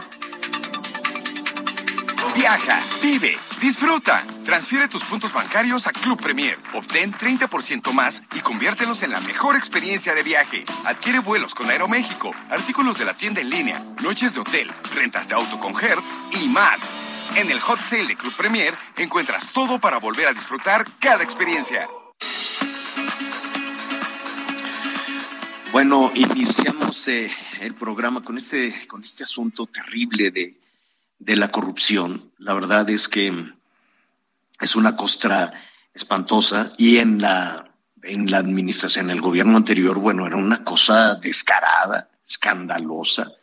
Lo platicábamos con, con muchos funcionarios y ya le decíamos, pero funcionarios menuditos, ¿eh? No cree usted que, como dicen Palacio Nacional, no cree usted que machuchones o que no, no, no, de, de todos, todos andaban ahí agarrando, te decían.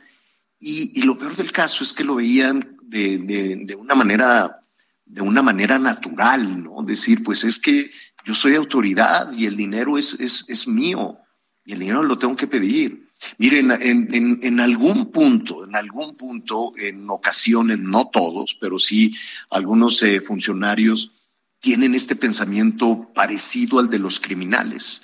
En algunas ocasiones he platicado también con algunos criminales terribles, he entrevistado al, mocha orejas, al, asesino de el multihomicida de Tlalpan, unas cosas terribles a su papá y veían las cosas como pues es que como yo soy judicial, pues es que mi hijo, ¿no? Eh, eh, encontraban esta, esta justificación y hubo un delincuente, eh, un narcotraficante que me decía, oye Javier, tú eres el mejor periodista que hay y yo soy el mejor en mi trabajo, como diciendo, ¿por qué me agarran? ¿no? Entonces, eh, eh, hay, hay líneas que de pronto se tocan entre los personajes que tienen la responsabilidad de cuidar el dinero público o el ejercicio público en cualquiera de sus niveles. Y entonces, pues tenemos estos temas de corrupción brutales.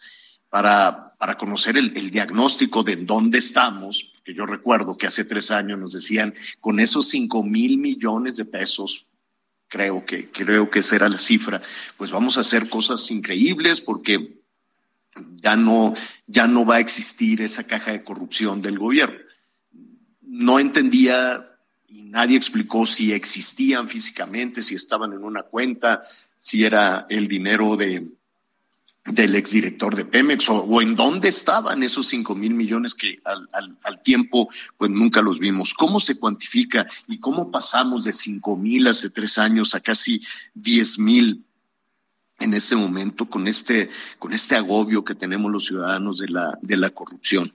Leonardo Núñez es el director de la Unidad de Investigación Aplicada de Mexicanos contra la Corrupción y me da muchísimo gusto saludarlo. ¿Cómo está, Leonardo? ¿Qué tal, Javier? Muy buenas tardes. Encantado de poder estar platicando contigo. Oye, antes de, de ir a las interpretaciones, primero el diagnóstico. ¿Qué encontraron en estas cifras de corrupción 2021?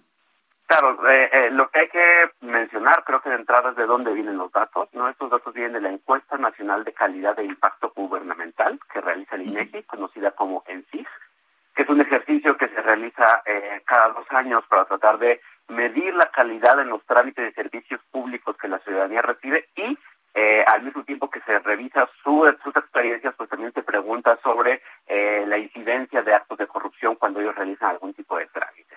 ¿no? Y creo que el primer dato que hay que, que hay que destacar es que en esta última encuesta el 86.3% de la población consideró que son frecuentes los actos de corrupción en las instituciones de gobierno y 14.7% de la población que realizó algún trámite experimentó actos de corrupción, es decir, 14.701 personas por cada 100.000 habitantes. Y creo que el dato en sí mismo, eh, eh, para entenderlo, hay que ponerlo en el contexto de cómo se veía en años anteriores. Y lo que nos muestra es, es una terrible continuidad, donde eh, esto representa una pequeña disminución con respecto a la observación de 2019, pero eh, estamos en niveles superiores a los de 2013, a los de 2015 y a los de 2017.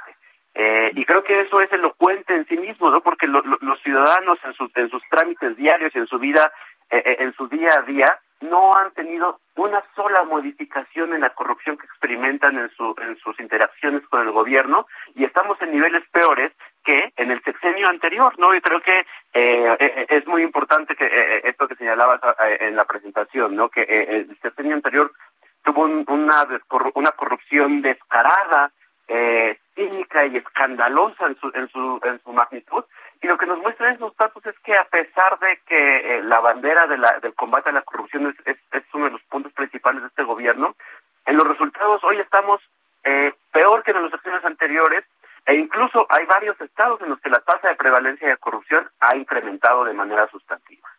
Y estamos aquí partiendo de una encuesta eh, digamos, en una relación, entre comillas, formal, ¿no? Es decir, en una prestación de servicio, alguien que quiere abrir un negocio, un agente de, según policía, en fin. Pero en un país, por ejemplo, Oaxaca, que tiene un 80% de informalidad, eh, eso también cuesta y es muy difícil de, de sumar, de cuantificar la, la, las personas que dicen, no, yo no puedo estarle pagando, abrir un negocio, ¿no? Entonces, de pronto en la Ciudad de México, oye, le tienes que pagar esto y págale a la patrulla y págale al funcionario y págale aquí y págale allá. Es un milagro abrir un negocio. Em, y cuando dicen mejor en la calle, pues le tienes que pagar al crimen organizado o a las asociaciones o a las organizaciones eh, políticas y todo lo que hay para que la gente pueda sobrevivir. ¿Esa también se cuantifica? Eh, digo, aquí tenemos el, doble problema, ¿no? Que la, corrupción, al ser un fenómeno ilegal, pues se trata de esconder y, y, las personas es, no necesariamente publicitan cuando cometen un acto de corrupción y por eso eh, esta es una encuesta que tiene una serie de preguntas diseñadas para tratar de encontrar esa corrupción escondida y lo hacen también preguntando en trámites específicos.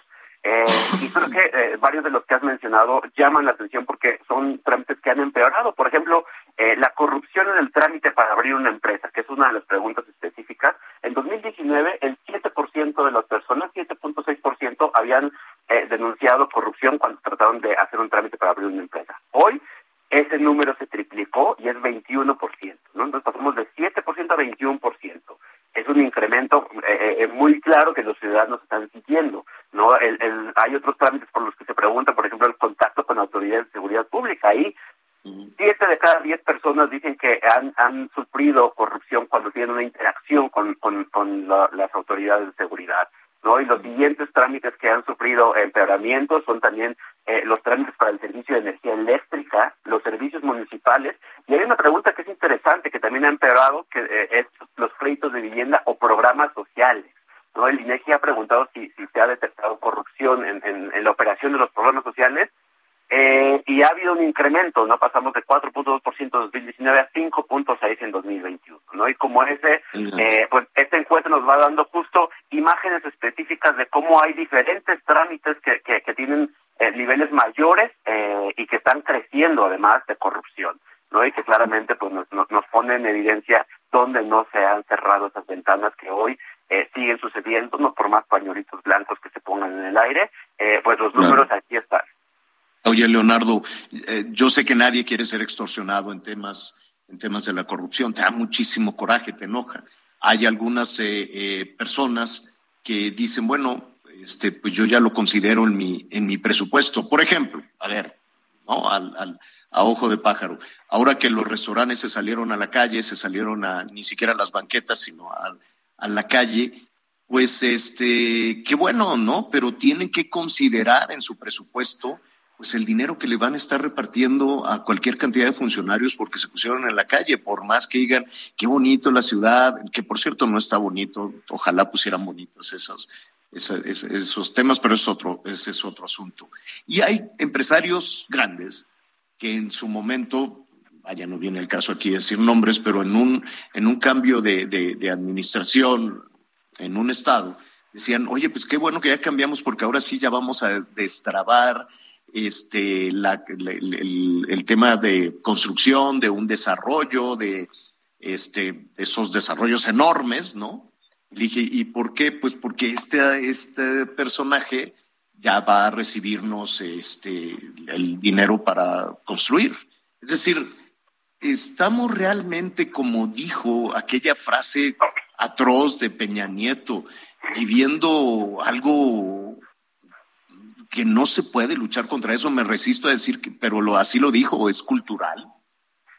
Claro, creo que eh, eh, la frase que dijo el presidente Peña Nieto fue sumamente controversial, ¿no? Porque cuando dices que la corrupción es cultural, eh, pues es muy fácil asumir, ah, pues entonces es algo que está en la cultura y no se puede modificar porque pues ya así son las cosas. Y creo que hay que desmenuzar todavía y regresar a esa frase porque creo que lo que tenemos es un clima de cultura de la corrupción que no ha sido atacado sistemáticamente por las instituciones.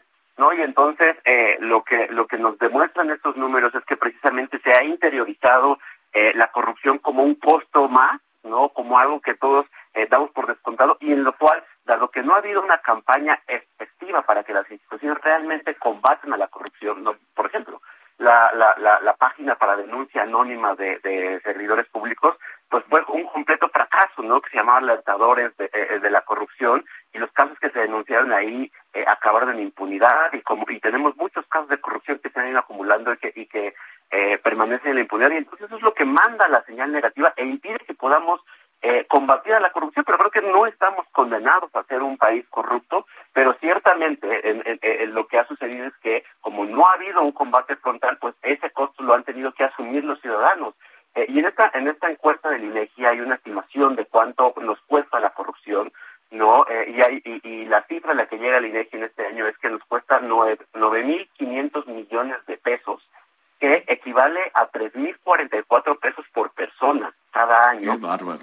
Eh, solo para darnos una idea de cuánto es eso de Lo, lo midieron por estados también, ¿no? Lo midieron por estados, si no me equivoco. Así es, tenemos tenemos eh, eh, eh, los costos de la corrupción, digamos, que, que, por estados y tenemos que Yucatán y Oaxaca, por ejemplo, como bien mencionabas, Oaxaca tiene una serie de condiciones particulares, ahí el costo es más alto y el promedio está entre 8.600 pesos y 12.500 pesos por persona al año, ¿no? y tenemos otro grupo de estados donde la corrupción le cuesta a cada persona entre 3.000 y 8.000 pesos, que son Michoacán, Guerrero, Veracruz, Hidalgo y Zacatecas.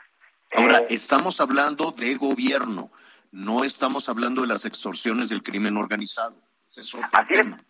Ese, es un tema completamente diferente que en esta encuesta no estamos hablando, pero claro que está sucediendo, ¿no? Y, luego está también el otro tema que tendremos que discutir más adelante, ¿no? Sobre esta, esta vinculación entre el crimen organizado y las elecciones, que es un fenómeno que eh, tenemos ahí presente, ¿no? Y que no podemos taparnos los ojos eh, eh, eh, que no existe, pero esta encuesta en particular lo que nos da es, es una imagen por eh, de la corrupción en el gobierno. ¿no? Lo, la otra es un poco y me, más Y me temo, Leonardo, que si la mayoría de las trabajadoras y trabajadores están en la informalidad, pues están en manos del crimen organizado. Claro, y esa es una medición que puede ser todavía mucho más severa que la extorsión de las autoridades formalmente establecidas. Totalmente. Totalmente, y solo una cifra más que no no parte de esta encuesta, pero la hemos identificado en encuestas propias y, le hemos ido dando seguimiento. Otro de los grandes problemas de la corrupción es que además es un impuesto regresivo, es decir, le cuesta más a los que menos tienen.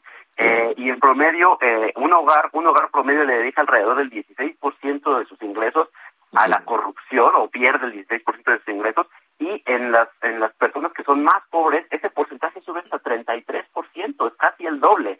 Eh, y eso es también otro, otro, otro de los fenómenos de los que nos tenemos que hacer cargo. Las personas que tienen menos son las personas que están sufriendo, pagando y eh, eh, enfrentando las consecuencias más graves de la corrupción y son a las que el no combatirla pues nos está costando y les está costando más a ellos. Qué cosa tan terrible. Si nos permites, vamos a estar muy cerca de, del análisis que están, que están haciendo con esto que es dolorosísimo, enoja, desespera a las, a las familias el costo que, que todo esto significa. Leonardo, muchísimas gracias. Leonardo Núñez, director de la Unidad de Investigación, e Investigación Aplicada de Mexicanos contra la Corrupción. Gracias, Leonardo. Muy buenas tardes, encantado. Y solo invitarlos a que visiten contra la corrupción.mx donde vamos a analizar esto y otros datos. Bueno, perfecto, muy bien. Muchísimas gracias. Eh, pero a ver, nos ¿cómo, ¿cómo le ponemos? ¿Mexicanos contra la corrupción? ¿Qué más? No, es www.contralacorrupción.mx. Ah, perfecto. Muy bien, muy bien, muy bien. Muchísimas gracias, Leonardo. Encantado. Muy buen día. Gracias. Bueno, pues ya casi nos vamos. Nada más les digo, nada más, déjenme decirles, porque luego me bulean muy feo Anita y Miguel. Ay, no Yo ya tengo mi boleto para el Bad Bunny, ¿no? Ah, nada más te digo que en el top mundial, en el top mundial está Bad Bunny.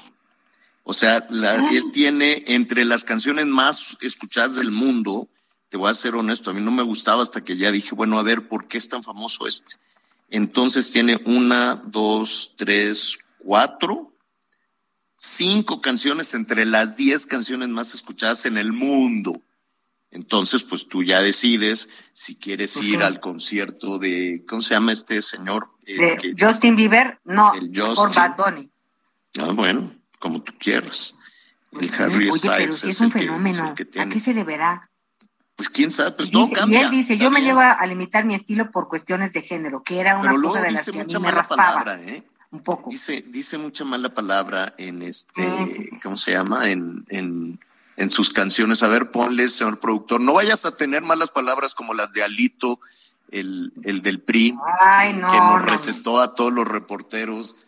Qué cosa tan fea del líder del no, PRI. No, no se lo vamos a perdonar, es así nunca. Y lo sacó la, la gobernadora Unas poquitas, Laida. pues pongan una y le ponemos ti.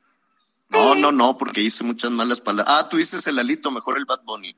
No, no, el mejor Bad Bunny. Pues ahí se van, ¿eh? Ahí se van entre los dos, ¿eh? Este, no, no, no, no, no. Alito no tiene perdón nunca. Ni posibilidad de ser candidato de la comarca, nada. Nada. Bueno, pues yo ya tengo mi boleto y me está diciendo, eh, para que más coraje les dé, me están avisando que ya tengo también mi boleto para el Justin Bieber.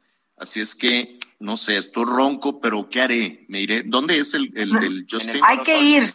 Sí, hay que ir. Justin Bieber es en el Foro Sol. A, ver, a ver, ahí está Bad Bunny. No, en el Foro Sol el Justin. Foro Sol, sí. Y Bad Bunny el fin de el fin de año. Pero ese es el que estamos escuchando ahorita.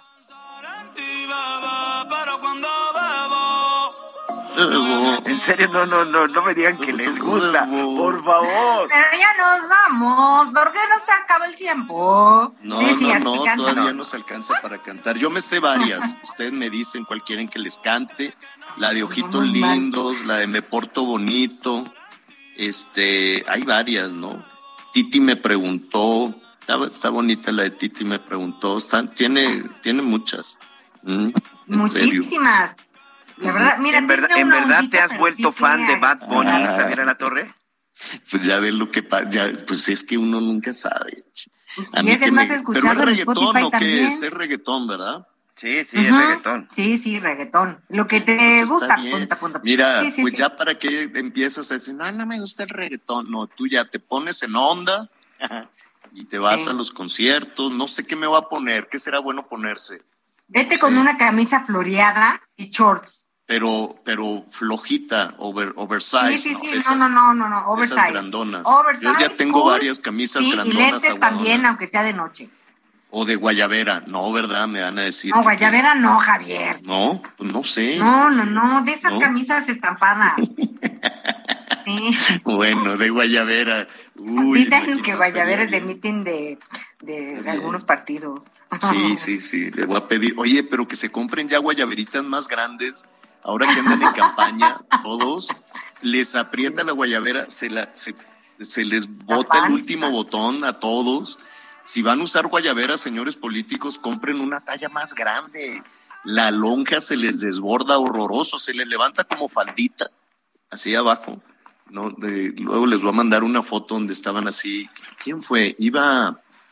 Era, ah, pues el Marcelo, que también está junto con Claudia, todos los días andan este, los fines de semana más bien, este, que van a apoyar candidatos, pero pues en realidad van a que les digan presidente, presidenta. Por eso yo pensaba que, que, el INE, como ellos van para la grande, pues podía hacer algo, porque todo esto son, eh, pues sí, eh, pues eventos adelantados de campaña, ¿no?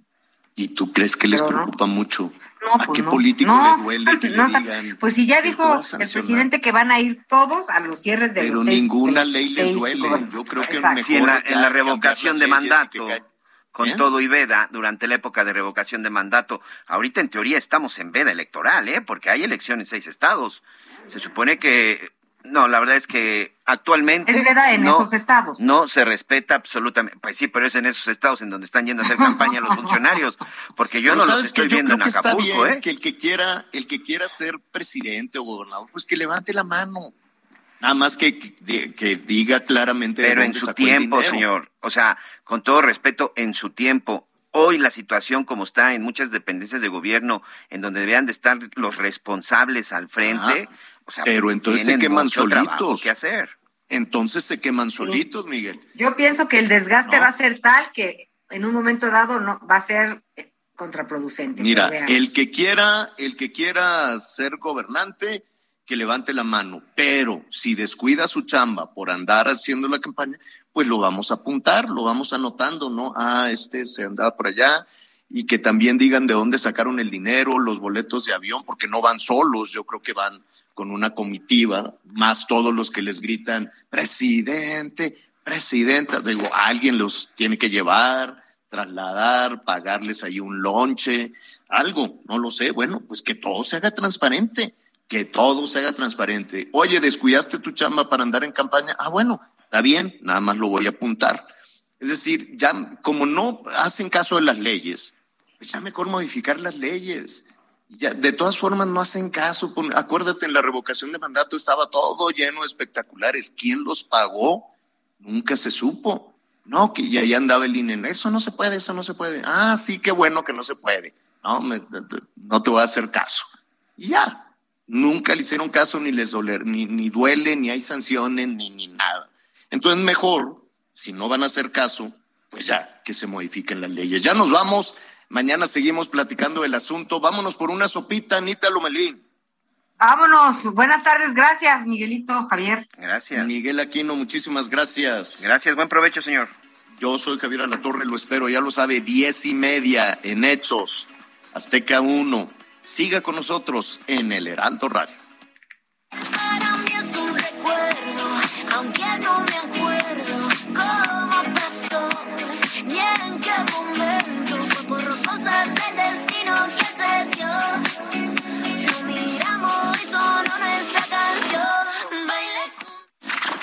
Gracias por acompañarnos en Las Noticias con Javier La Torre. Ahora sí ya estás muy bien informado.